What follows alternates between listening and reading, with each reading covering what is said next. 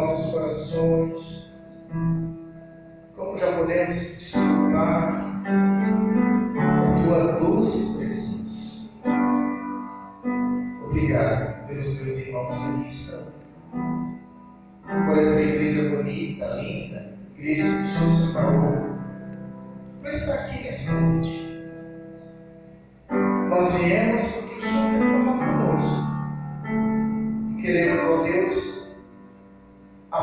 nossa mente, para o nosso coração, para o recurso bem, a nos dizer, em nome de Jesus. Amém. 1 Pedro capítulo 4,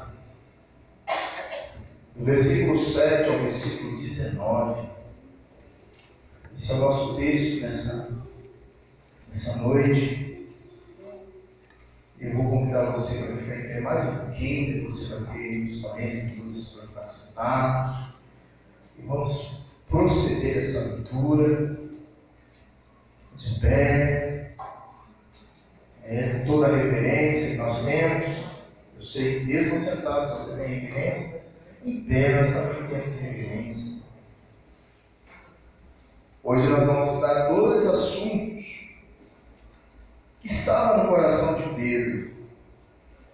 que é muito importante para a gente.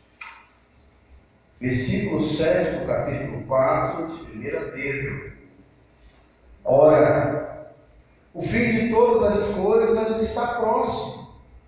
Sede, portanto, criteriosos e sóbrios a bem das vossas orações Acima de tudo, porém, tende amor intenso uns para com os outros, porque o amor cobre multidão de pecados. Sede mutuamente hospitaleiros, sem murmuração. Servi uns aos outros, cada um conforme o dom que recebeu, como bons dispenseiros da multiforme graça de se alguém fala, fale de acordo com os oráculos de Deus. Se alguém serve, faça na força que Deus supre, para que em todas as coisas seja Deus glorificado por meio de Jesus Cristo, a quem pertence a glória e o domínio pelos séculos dos séculos. Amém. Amados, não estreis o fogo ardente que surge no meio de vós, destinado a provar-vos como se alguma coisa extraordinária vos estivesse acontecendo. Pelo contrário, alegrai-vos na medida que sois co-participantes dos sofrimentos de Cristo, para que também, na revelação de sua glória, os alegreis exultando. Se, pelo nome de Cristo, sois injuriados, bem-aventurados sois, porque sobre vós repousa o Espírito da glória e de Deus. Não sofra, porém, nenhum de vós como assassino, ou ladrão, ou malfeitor, ou quem se intromete em negócios de outrem. Mas, se sofrer como cristão, não se vergonhe disso. Antes, glorifique a Deus como, como esse nome, porque a ocasião de começar o juízo pela casa de Deus é chegar. Ora, se primeiro vem por nós, qual será o fim daqueles que não obedecem o Evangelho de Deus? E se, com dificuldade, que o justo é salvo, onde vai comparecer o ímpio? Sim, o pecador. Por isso, também os que sofrem segundo a vontade de Deus, encomendem a sua alma ao fiel Criador na prática do bem. Meus irmãos. Agora você vai orar de novo, pedindo uma palavra de Deus para você. Peça a Deus, fale meu coração. Eu cheguei aqui hoje para ouvir um recado. O Senhor me conhece antes da fundação do mundo. Ainda quando eu estava na barriga da minha mãe, o Senhor já me conhecia. Então, você tem liberdade para falar com Deus agora. Eu não sei nada que está acontecendo com você, com a sua vida, na sua casa, a sua pretensão hoje, a desse pai que você está vivendo. Mas existe um que sabe. O guarda fiel Israel sabe de todas as coisas. Aquele que está sempre conosco, do nascer do sol, o pôr do sol, ele sabe aquele que ainda nem falei, Salmo 139, e ele sabe. Então, fale. Senhor, fale comigo.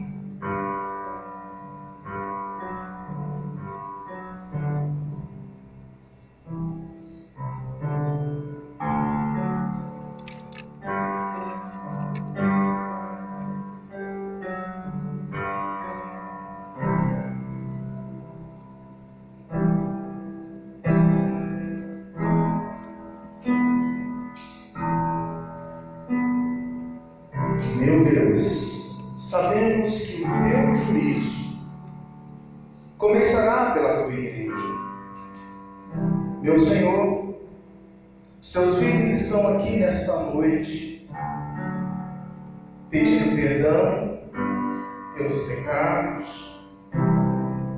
Nós, com sinceridade, suplicamos a Ti que não sejamos, ó Deus, condenados naquele grande mas que possamos ser absolvidos.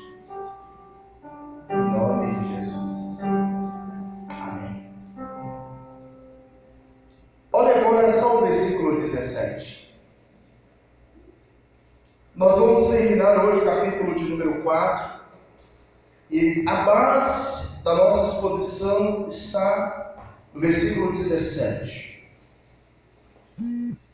Mas venha comigo, você lembra quando Jesus começou o seu ministério e ele então ele sai convidando uma equipe. Na mente de Jesus, ele precisava formar uma equipe. E Jesus ele já começa a nos ensinar algo importante. Ninguém faz nada sozinho. A gente já começa a chegar no meio do mês de dezembro E a gente começa a já visualizar o próximo ano e fazer um raio-x desse ano de 2019. Eu quero agradecer você, a todos que estão aqui. Muito obrigado. A sua presença esse ano tornou a nossa igreja mais alegre, mais bonita. E aqui nós começamos um trabalho em equipe. Essa igreja não é minha, não é dos presbíteros, não é dos diáconos. Essa igreja é de Jesus. E todos nós trabalhamos juntos durante esse ano em equipe. Muito obrigado. Esse era o pensamento de Jesus ao chamar a equipe ele estava trabalhando. Mas Jesus buscava alguns critérios bem pontuais que são importantes para nós. Quais eram os critérios que Jesus utilizou para chamar Pedro, João, Marcos, Tiago? Havia um critério. Vocês lembram? Qual foi o critério que todos eles tinham? Bem, os doze homens eram homens de temperamentos diferentes. Alguns estavam acostumados com a vida no mar, eram pescadores, outros não. Uns eram mais pacatos, outros eram mais explosivos, dinâmicos, mas havia algo entre eles que era semelhante a todos. Você sempre se lembra qual era critério primário de Jesus? A disponibilidade em servir. Quando Jesus chama aqueles homens, ele faz a leitura e ele vê em Pedro, em, João, em Tiago, na equipe, até mesmo em Judas, a disponibilidade em servir. Jesus falou assim, vem, e o texto diz que eles deixavam tudo e seguiam. Este é o critério que os eleitos amados, regenerados, usando já a linguagem de Pedro, povo de especial, povo de propriedade exclusiva, nação santa, isso é nós precisamos ter integralmente disponibilidade de servir. Nós chegamos ao quase, né? Estamos na metade do mês de dezembro, daqui a pouco fechando esse ano, fazendo uma perguntinha. Qual a sua disponibilidade? Qual a importância em Pedro abordar no versículo 7 Mantenha os seus olhos na sua Bíblia, até o versículo 19, trabalhando dois aspectos importantes e fundamentais para a vida da igreja. E esses aspectos vêm aí balanceados no versículo de número 17. Portanto, o tema nosso hoje está no versículo 17, e o tema é: o juízo começa por aqui. O juízo de Deus começa na igreja. Às vezes nós pensamos que o processo de Jesus vai ser lá fora. Que Jesus vai reunir todo mundo. E que vai naquele grande dia começar com aqueles que não são dele, não fazem parte da nação dele, não é um povo de propriedade exclusiva dele. Mas o versículo 17 impõe e, e mostra, e se você está vendo aí, diz que a ocasião é pela casa de Deus. Ah, vamos lembrar um pouquinho do que a gente tem estudado. Pedro, ele, ele diz assim, amados, no contexto anterior, se você voltar os seus olhos aí para 1, de 1 a 6, nós falamos no domingo passado, Pedro ele traz dois fatores importantes. E o primeiro fator importante é que nós temos que morrer para o pecado, e o segundo, a santidade. Agora, ele vai fundamentar algo que nos faz pensar nesse processo escatológico de juízo final. Ele reforça os deveres dos crentes uns para com os outros. E o segundo aspecto é que você e eu nós somos chamados, chamados a sofrer como Cristo. Mas vamos mergulhar no versículo 17. O versículo 17 começa com um porquê explicativo. Isto é, é vindo, é chegado, é agora. Nesse exato momento, o processo de juízo de Deus, juízo nós temos que entender que é uma ação do juiz. Alguém que julga tem um juízo. Os advogados convencimento do juiz. O juiz tem o seu livre convencimento. E quando o juiz chega a declarar uma sentença, por fim a um processo, ele formou um juízo. E na justiça comum, o juiz ele tem que buscar a eterna verdade, a busca pela eterna verdade.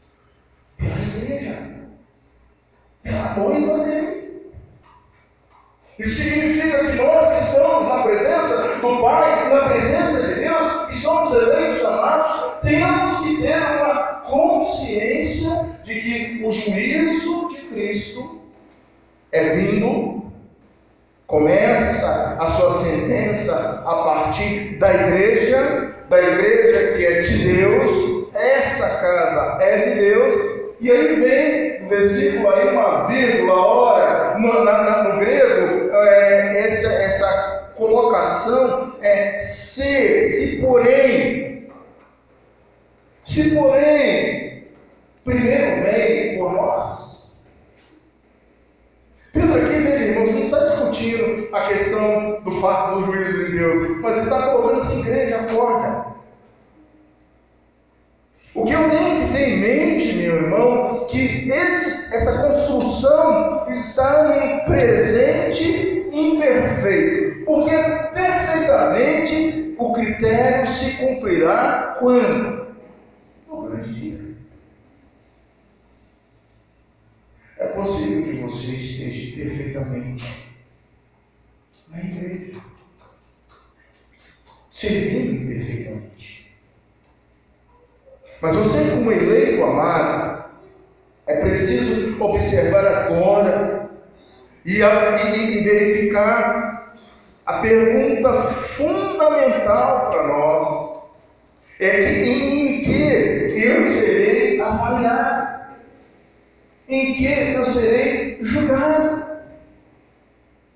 Então veja agora todo o contexto versículo 7 ao versículo 11, é a nossa primeira análise. O primeiro procedimento será em responder qual é a intensidade de meu amor pelo meu irmão. Qual é a intensidade do seu amor pelo seu irmão em Cristo Jesus? Se pudéssemos colocar um relógio medidor, tipo um relógio da Light ou um relógio, do Rio, né? Aqui faria, né? Aqui energia, aqui do Distrito Federal, da sede, e que o relógio mediria 1%, 5%, 10%. Como seria a intensidade do seu amor? Seria menos 1% ou mais 1%? 5%? Seria menos 5% ou seria mais 5%? Ou você poderia chegar a 5%, nós estamos chegando hoje, no final do ano de 2019, aperte a mão da pessoa que está ao seu lado e diz assim, te amo em Cristo Jesus, eu te amo em Cristo Jesus. Mas isso é muito bom. Isso é muito bom. Em nenhum outro lugar a gente fala dessas coisas. E o juízo de Deus começa pela intensidade de amor entre nós. Nós pregamos aqui muitos sermões. E aí eu vou deixar abrir um parênteses. Se você quiser ouvir algumas mensagens, a gente está colocando no Spotify. Nós estamos com podcast. Podcast agora é uma maneira de você evangelizar. Então, você pode fazer lá. Esporte? Como é que o negócio aí, Thalita? Isso. Você vai poder ouvir aí o podcast. Você não quer falar errado. Esse negócio é muito moderno na minha cabeça. 50 anos? Então você está fazendo, lavando sua louça, você está ouvindo um sermão, uma boa palavra, uma boa mensagem, e muitas pessoas estão sendo evangelizadas. Agora, de tudo que nós falamos aqui esse ano, se você não sair daqui hoje, ou não terminar esse ano hoje, amando o Senhor em Cristo, alguma coisa errada.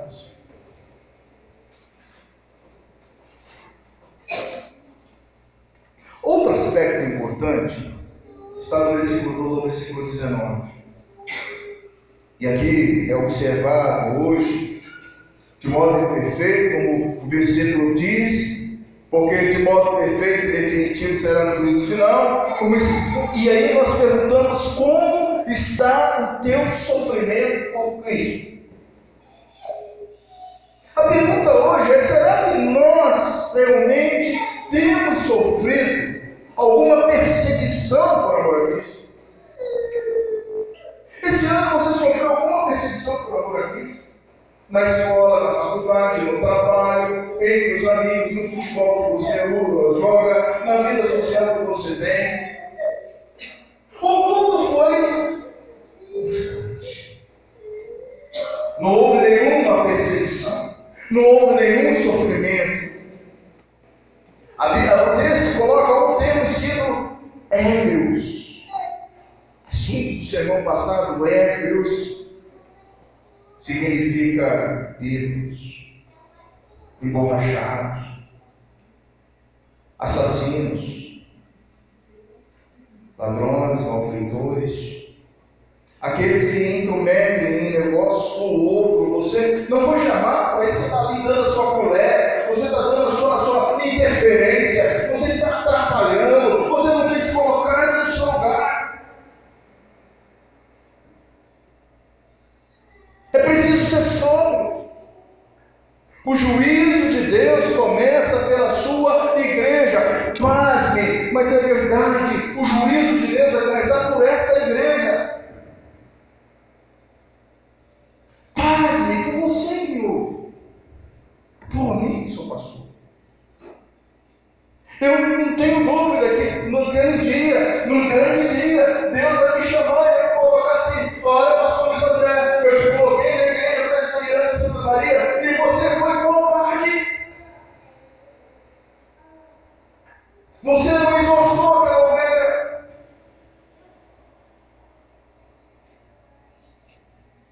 Ou o Senhor vai dizer: olha, pastor, você sofreu, né? Você chorou.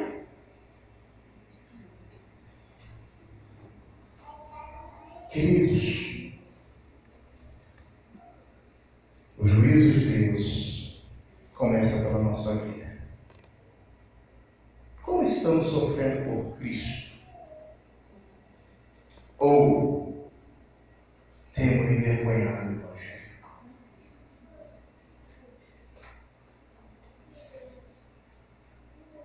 Quando foi a última vez que você teve oportunidade de testemunhar do Evangelho Cristo.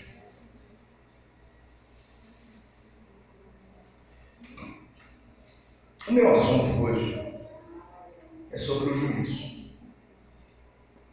E é preciso lembrar que esse evento importantíssimo que acontecerá, ainda não aconteceu, passa por três etapas.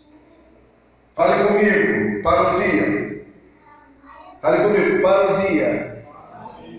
Apocalipse e epifania. Três coisas que vão acontecer. Você sabe dizer o que significa essas três coisas? O dia do Senhor coloca um ponto final num breve governo do anticristo. Vamos folhear a palavra de Deus rapidamente. Daniel rapidamente coloca para nós, a gente vai ler juntos. 2 Tessalonicenses 2,8. Você é mais rápido. 2 Tessalonicenses 2,8. Veja o que menciona Paulo nesse contexto. 2 Tessalonicenses, eu já achei mas você. 2,8.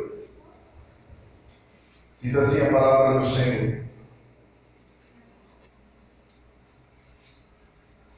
Então será de fato revelado o inimigo, a quem o Senhor Jesus matará com o sopro de sua boca e destruirá pela manifestação da sua vinda. Queridos, nós precisamos entender que o Evangelho será perseguido, que o anticristo aparecerá, que o anticristo levantará, que haverá perseguição à fé. Este bem compreensível dia do Novo Testamento significa que todos os acontecimentos que sucederão na consumação há várias formas para designar o dia do Senhor. A Bíblia trata o dia do Senhor de várias formas, tais como ah, o dia de Jesus, o dia do nosso Senhor Jesus Cristo, o dia de Jesus Cristo, o dia de Deus, e esses textos vão fundamentando a presença do Senhor. Pedro Pedro, agora vai lá em Pedro então, lê aí, Pedro, 2 Pedro 2, 3. 13, veja lá. Vamos folheando a Bíblia, 2 Pedro 2, versículo 13. Veja o que 2 Pedro diz. Ele diz assim: E recebendo justiça por salário da injustiça que pratica, considerando como prazer a sua luxúria carnal em pleno dia, normas e deformidades, ele se regala nas suas próprias mistificações enquanto estão paqueteando juntos conosco.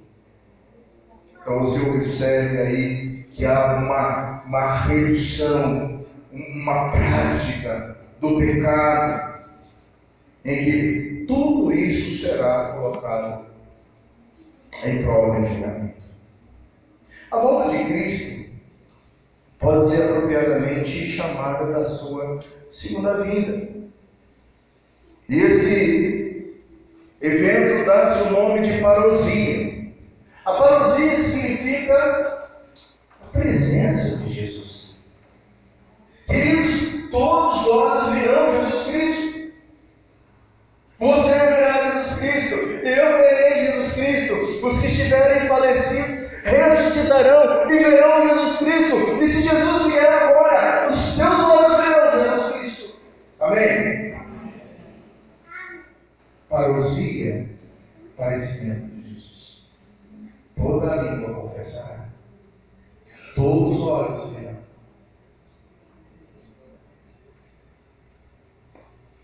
Se preparar para ver Jesus. Se Jesus voltar ao juízo, já foi consumado. A sentença já foi decretada. O Senhor voltará em poder e grande glória para destruir o anticristo e toda a maldade, para ressuscitar os justos e para reunir os redimidos. Mateus 24, 31, 2 Tessalonicenses 2, versículo falam desse, desse evento que é a aparição de Jesus. Isso vai acontecer, gente.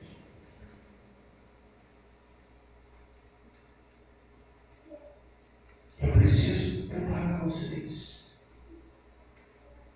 Como é que você está para encontrar com Jesus? O segundo aspecto é o Apocalipse. O Apocalipse é o desvendamento, a descoberta. Apocalipse significa retirar o véu, mostrar o quanto o poder e a glória que já lhe pertence por virtude da sua exaltação. Lembra que nós falamos da humilhação de Cristo no sermão passado? Agora Cristo volta na sua exaltação com poder, com grande glória. Cristo não vai mais montar no jumentinho. Cristo não vai mais curar aqui na terra. Cristo volta com suas feridas e com poder e grande glória. Aquilo que tinha antes de encarnar e tabernacular conosco.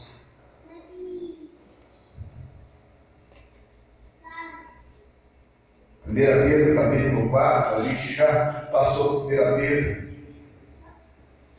capítulo 4. Está bem aí, 1 Pedro, capítulo 4, versículo 13. Pelo contrário, alegrai-vos na medida que sois participantes dos sofrimentos de Cristo, para que também na revelação de sua no Apocalipse, essa revelação é Apocalipse, no caos, estrelas cairão no firmamento, sinais acontecerão, que gosta do Amargedon, Amargedon acontecendo, batalhas, Apocalipse, João, Daniel. E diz o texto aqui, na revelação de sua glória, você e eu, a igreja de Cristo, alegrará, exultando. Glórias, glórias, glórias ao Senhor. Epifania agora acontecerá bastante.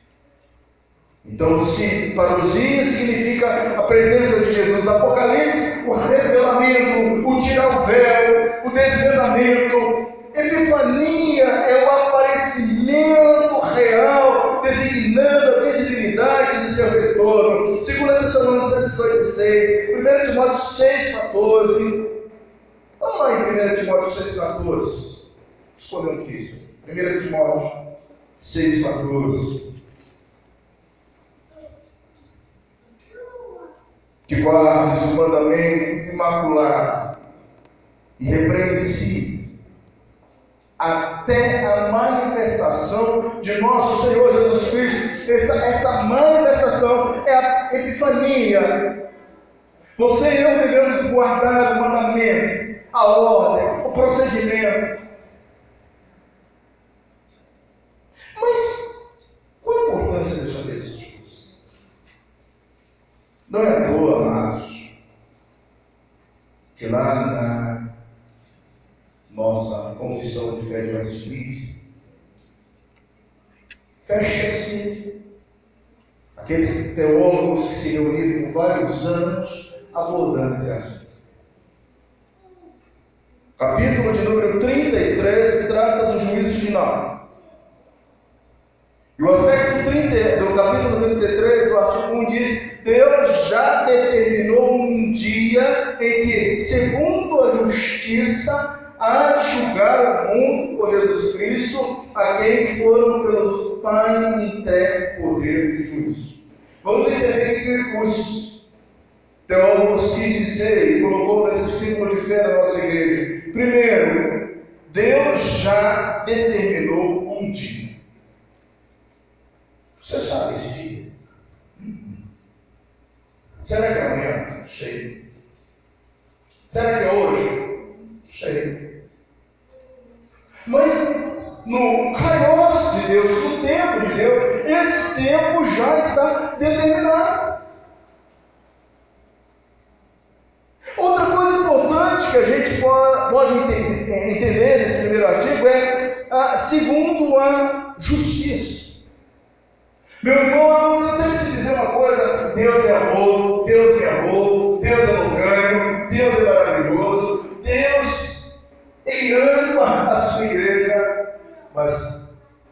tira aquela serinha, né? Às vezes você tem uma serinha que você não escuta direito. Ou às vezes estou gritando muito aqui, falando muito alto, você não está entendendo nada. Então, eu vou falar até sem o microfone. Deus é justiça. A gente não para para entender que Deus é justiça. E na cabeça de Pedro, para aqueles irmãos nossos que iriam pagar com sangue, que seriam martirizados, que morreriam, Pedro está falando, preste atenção, se o juízo de Deus começa por vocês, imagine aqueles que estão lá fora.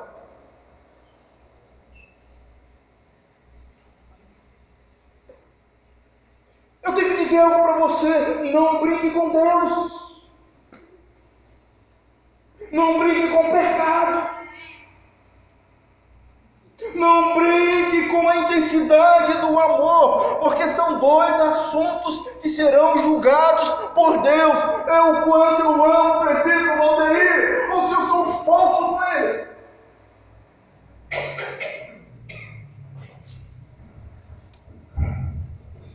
Você tem que colocar a sua mão no fogo por esse copo da direção.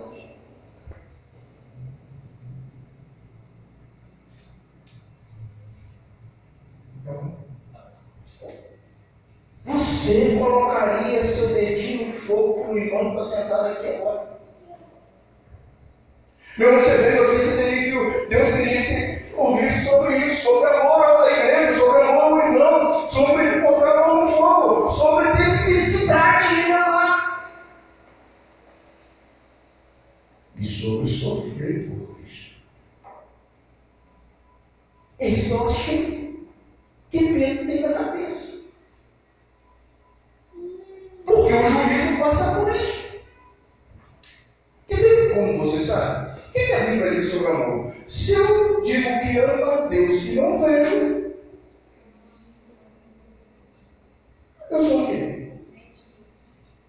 E os mentirosos vão para os céus? Quem é o pai da mentira? Eu quero que você saia daqui hoje à noite, não, para que meu irmão te ame muito. Porque foi o sangue de Jesus que nos uniu. Não dos olhos, não foi sua nacionalidade, não foi seu sobrenome, até porque meu sobrenome é sim. Eu não tenho Não é seu sobrenome. Mas existe algo entre que nos uniu em que jamais vai nos poder separar, que é o sangue de Jesus, redimido naquela cruz. Ele me comprou com precioso preço. Você foi comprado pelo sangue de Cristo. Posso um amém? Amém. Olha, interage comigo. Amém. Sangue de Cristo.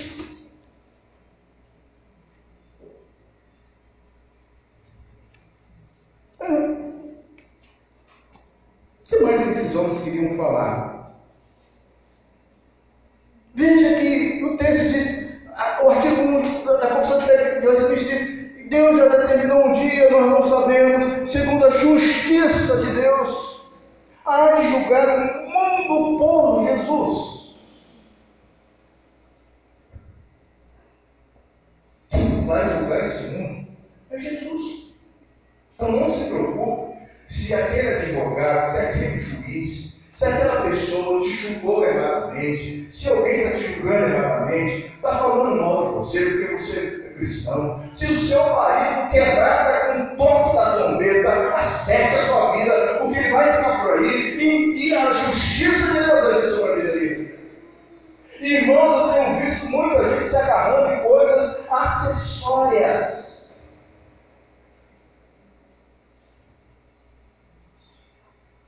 O acessório segue o principal. Eu aprendi isso direito. Não o principal que segue o acessório. Quem é o principal na sua vida? É Cristo ou sua esposa? Filho, é Cristo. É Cristo ou seu filho? É Cristo. É Cristo ou seu emprego? É Cristo.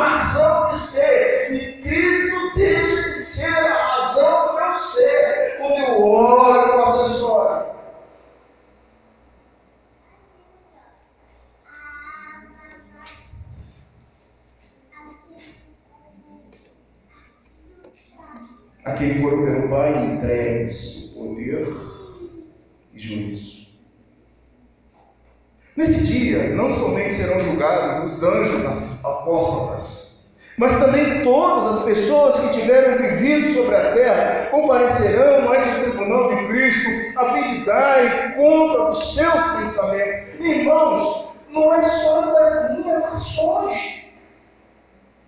Você quer ver uma coisa? Você pode estar pensando muita coisa a respeito do pastor. Ih, pastor está chato, hora que passa, esse culto está vazio, não está falando nada comigo. Eu não sei nada que você está pensando. Você pode estar pensando que tem que ir embora, que tem que ver marido, que tem que ver comida em casa ainda, que amanhã tem um montão de coisas, sua cabeça está girando, girando, girando, girando, girando. Eu não sei de nada. Você sabe que até esse pensamento eu vou prestar contas. Você sabe que eu vou prestar contas daqueles pensamentos que eu tenho com os meus irmãos. do povo de Deus.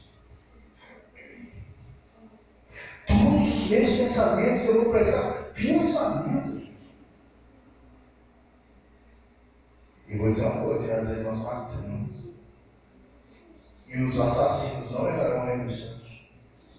Temos inveja, o cristão tem inveja. Ah, se eu tivesse aqui o pastor tem. Ah, se eu, a grama do vizinho é mais verde. Consulta o seu pensamento aí. Misericórdia, Senhor. Porque os meus pensamentos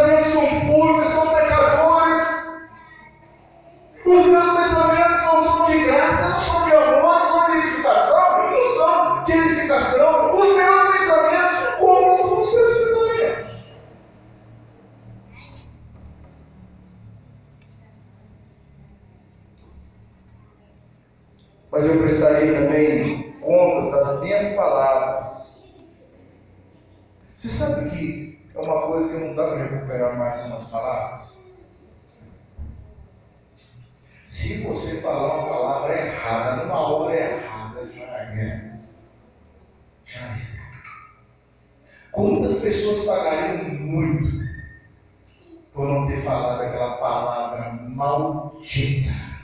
Literalmente. 85% dos casais, 85% dos casais se ferem por causa de palavras. É possível que você que é casado já matou o seu cônjuge por causa de uma palavra maldita. Você não estava legal, não estava bem, estava cansado, estava ansioso, e você nem pensou para falar e você falou. E ele machucou. E o mecanismo de nós casados, não sei se acontece com você, né?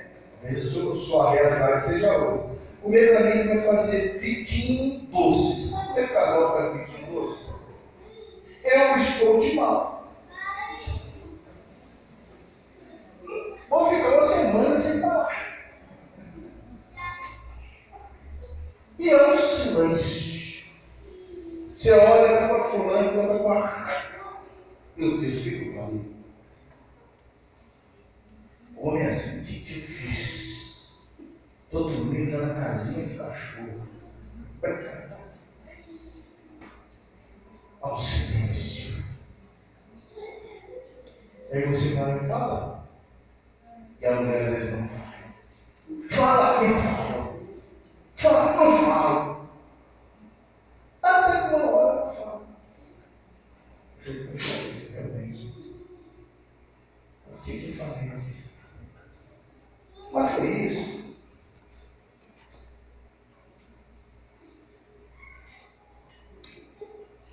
O segundo aspecto do juízo final é que o fim que Deus tem visto, a finalidade de Deus, é que num determinado dia manifestará a sua glória, a glória da sua misericórdia na salvação dos eleitos, a glória da sua justiça na condenação dos reprovados, que são injustos e desobedientes.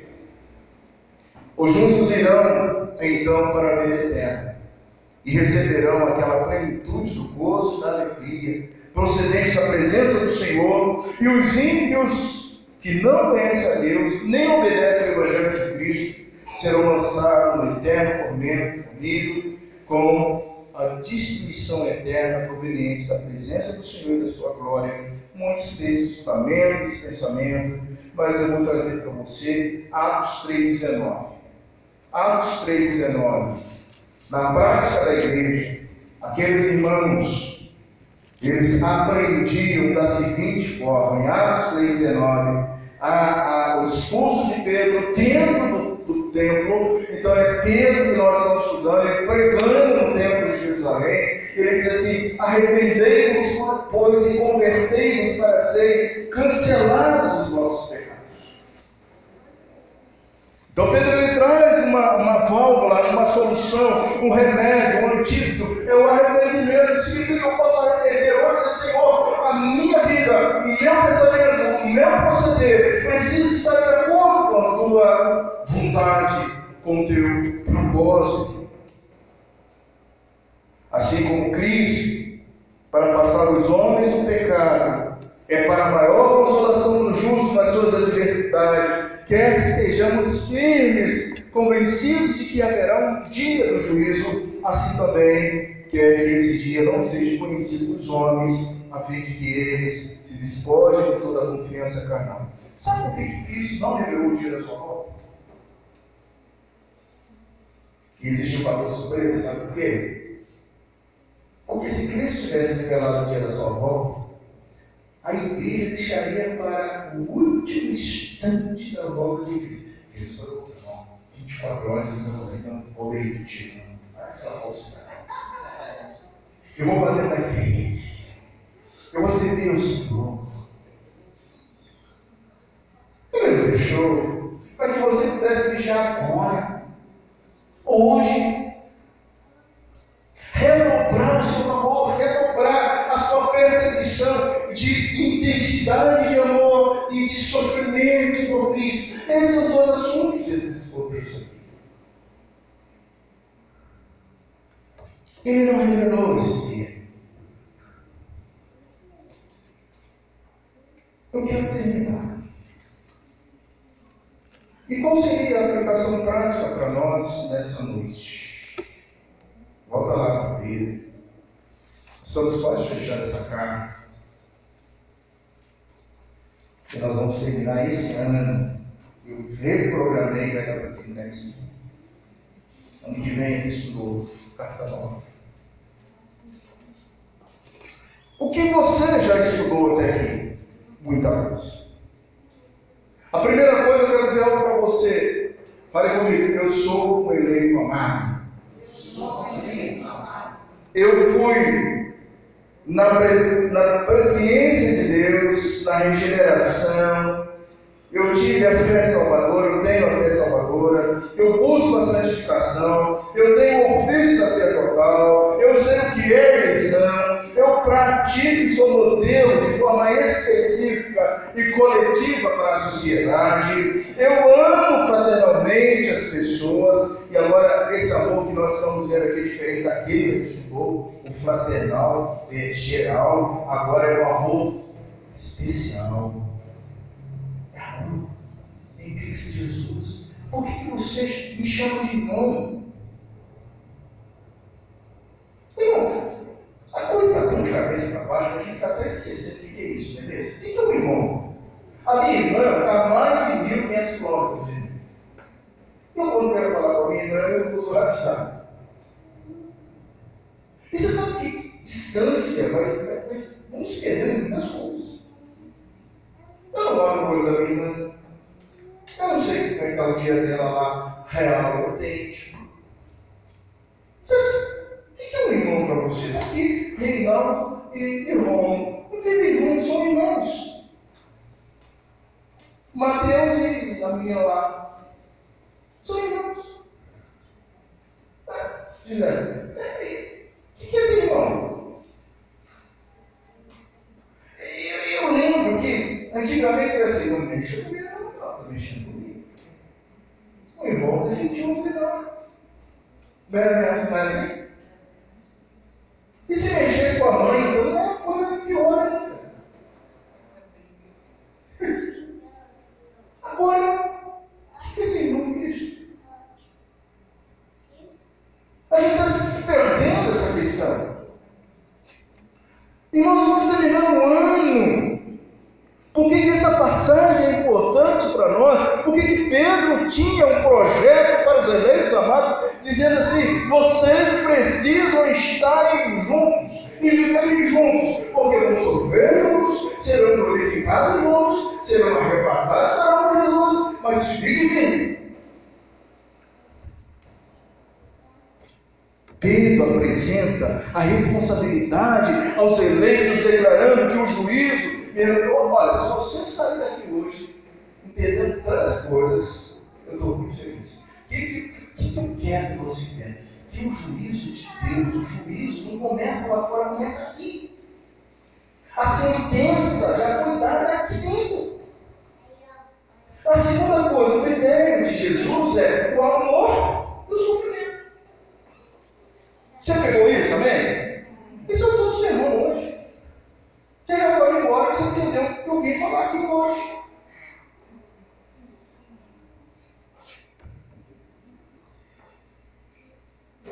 Também os eleitos amados não deveriam temer os sofrimentos que provariam. Antes deveriam alegrar-se na medida que fossem participantes dos sofrimentos de Cristo, sofressem injúrias, saberiam que o Espírito Santo estaria sobre eles, deveriam glorificar a Deus, não se envergonhando no nome de Cristo. No final, Pedro traz uma pergunta reflexiva, e essa pergunta tem que levar você lá. Vai lá na pergunta reflexiva de Pedro, capítulo 4, versículo 18. Essa é pergunta reflexiva. Leia que essa pergunta te faz pensar. Se com dificuldade que o justo é salvo, a sua salvação é cara. Pedro porrou escreve a graça cara. Não é fácil ser salvo com isso. Se você ouvir um evangelho de rosa, de prosperidade e de mudança e tal e tal, não é isso que a Bíblia ensina. Aquele que dia após mim, tome a sua cruz e Está fácil esse crente hoje? Está fácil.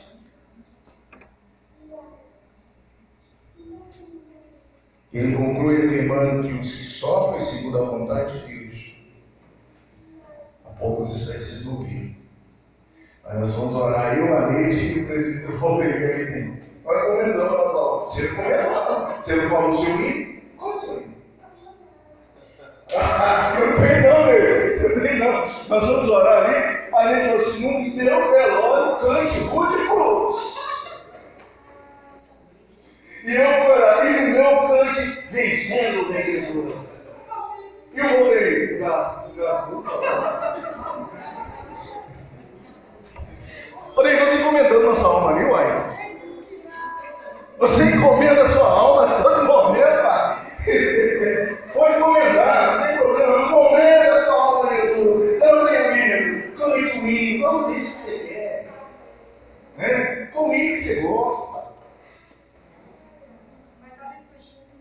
Mas a chega. E em último lugar, queridos, o que eu devo fazer hoje?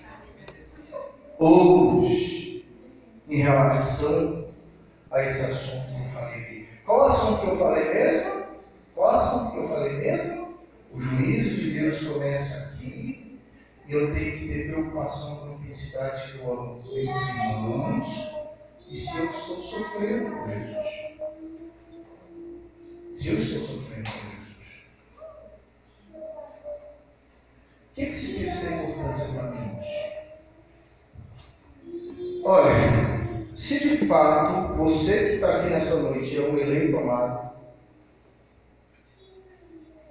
de Deus, você tem que ter consciência e sobriedade. O texto que vem é o oposto ao que a gente estudou. O, o anterior falava de bebedeira, de pessoas que não tinham consciência, de que fazia farra, fazia algazarra, estava. É, qual o texto? Eu achei até interessante. Emborrachado. Eu fui procurar essa palavra emborrachado.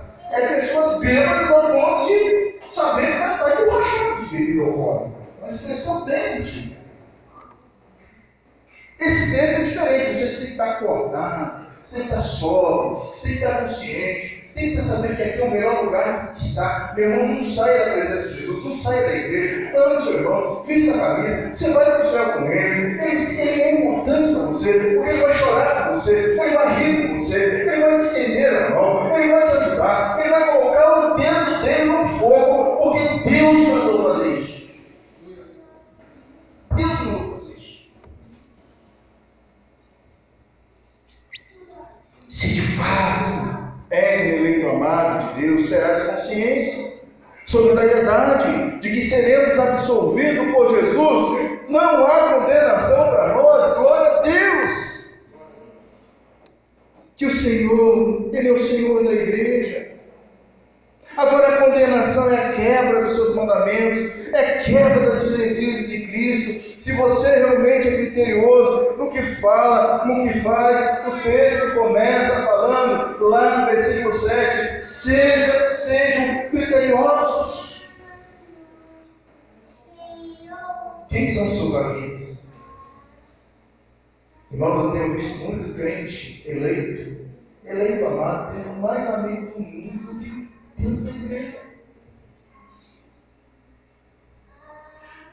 Com preferência, sabe? Diga-me com quem andas. Quem está fazendo sua cabeça? Conhece? Quem está fazendo sua cabeça? Como posso melhorar minha postura como eleito de Deus? Será que amamos uns aos outros intensamente? Pelos seus irmãos em Cristo, você colocaria sua mão no fogo? Quem você levaria para a sua casa? Ah, essa é legal. Quem você levaria para a sua casa hoje? Está aqui. Bora lá para casa. Vou te dar janta. Vai comer uma sobremesa que você preparou. Vai dormir em casa hoje. Tudo aquilo você não casa. Isso parece uma coisa tão, tão simplória. Vou tirar o microfone mais além. Mas vou ouvir falar bem baixo. Tem crentes que não gostam de abrir a sua casa para irmãos. Nunca convidou o irmão para ter um momento de comunhão. Aí naquela historinha de Jesus, lembra na historinha final de Jesus? Tive fome, tive sede, estava sem roupa, esteve até preso. Preso nos meus pensamentos, as minhas dores. Eu não vi isso. O que, que o texto responde? Quando fizeste um desses, pequeninos, você.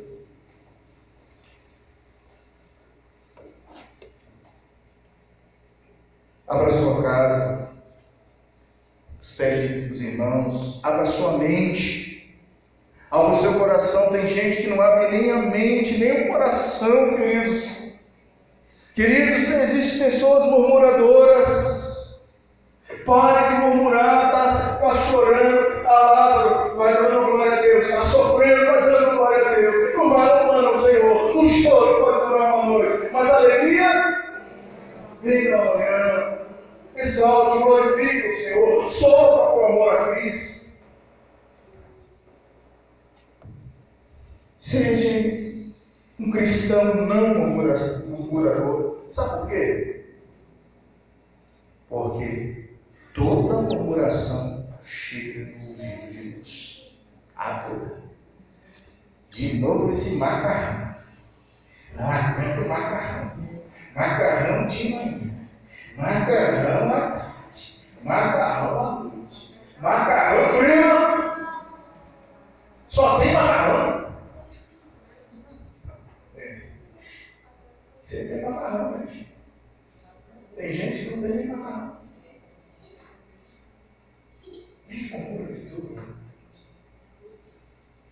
Murmura do país, murmura da sorte, murmura da saúde, murmura da igreja, murmura do pastor, murmura do banco da igreja, murmura porque a igreja tinha que ser lá no norte, não no sul. Murmura, murmura, murmura, murmura.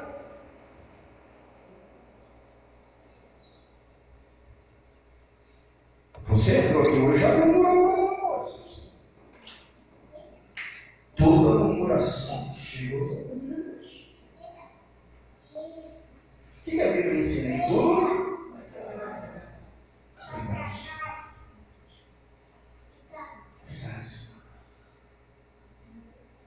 Deus faz até assim, ó. Ele muda a situação. Se Jó murmurasse, o que seria? Você está falando, mas Jó murmurou, pastor.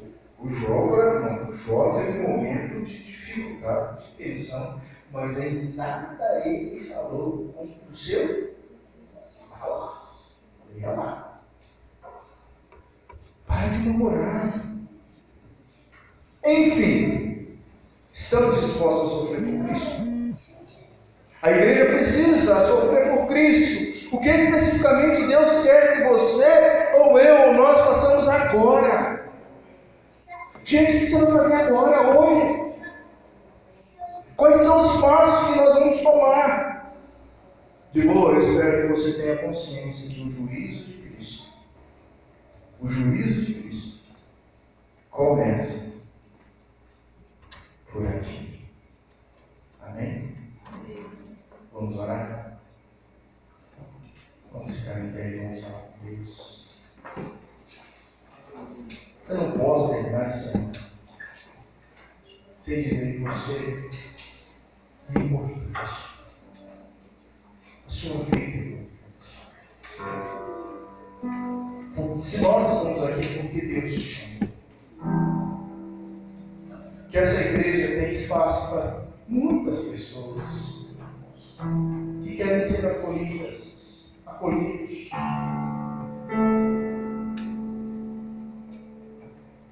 E quando ele vai tocar uma música, eu gostaria que você escolhesse alguém nessa noite e renovasse seu amor. Amor em Cristo, amor em Cristo. Eu não sei se queira Deus que. Mas como ministro do Evangelho, a gente sabe que vão criando as, as arestas, as arestas, que vão criando as dificuldades. Quero Deus que nessa noite que não exista isso entre nós. Mas por favor, você está meio assim, azedo com alguém. Você viu que o juízo vai começar por ali. Procura essa pessoa, não precisa ser agora não não. Antes de você ir embora, você vai procurar essa pessoa e dizer, me perdoa. Meu irmão, me perdoa. Faz isso agora não, porque agora a gente vai orar, você escolher alguém para orar, para reformar o seu mundo. No final, você vai buscar essa pessoa e vai dizer assim, me perdoa. Eu não posso participar da ceia desse jeito. Você sabe que a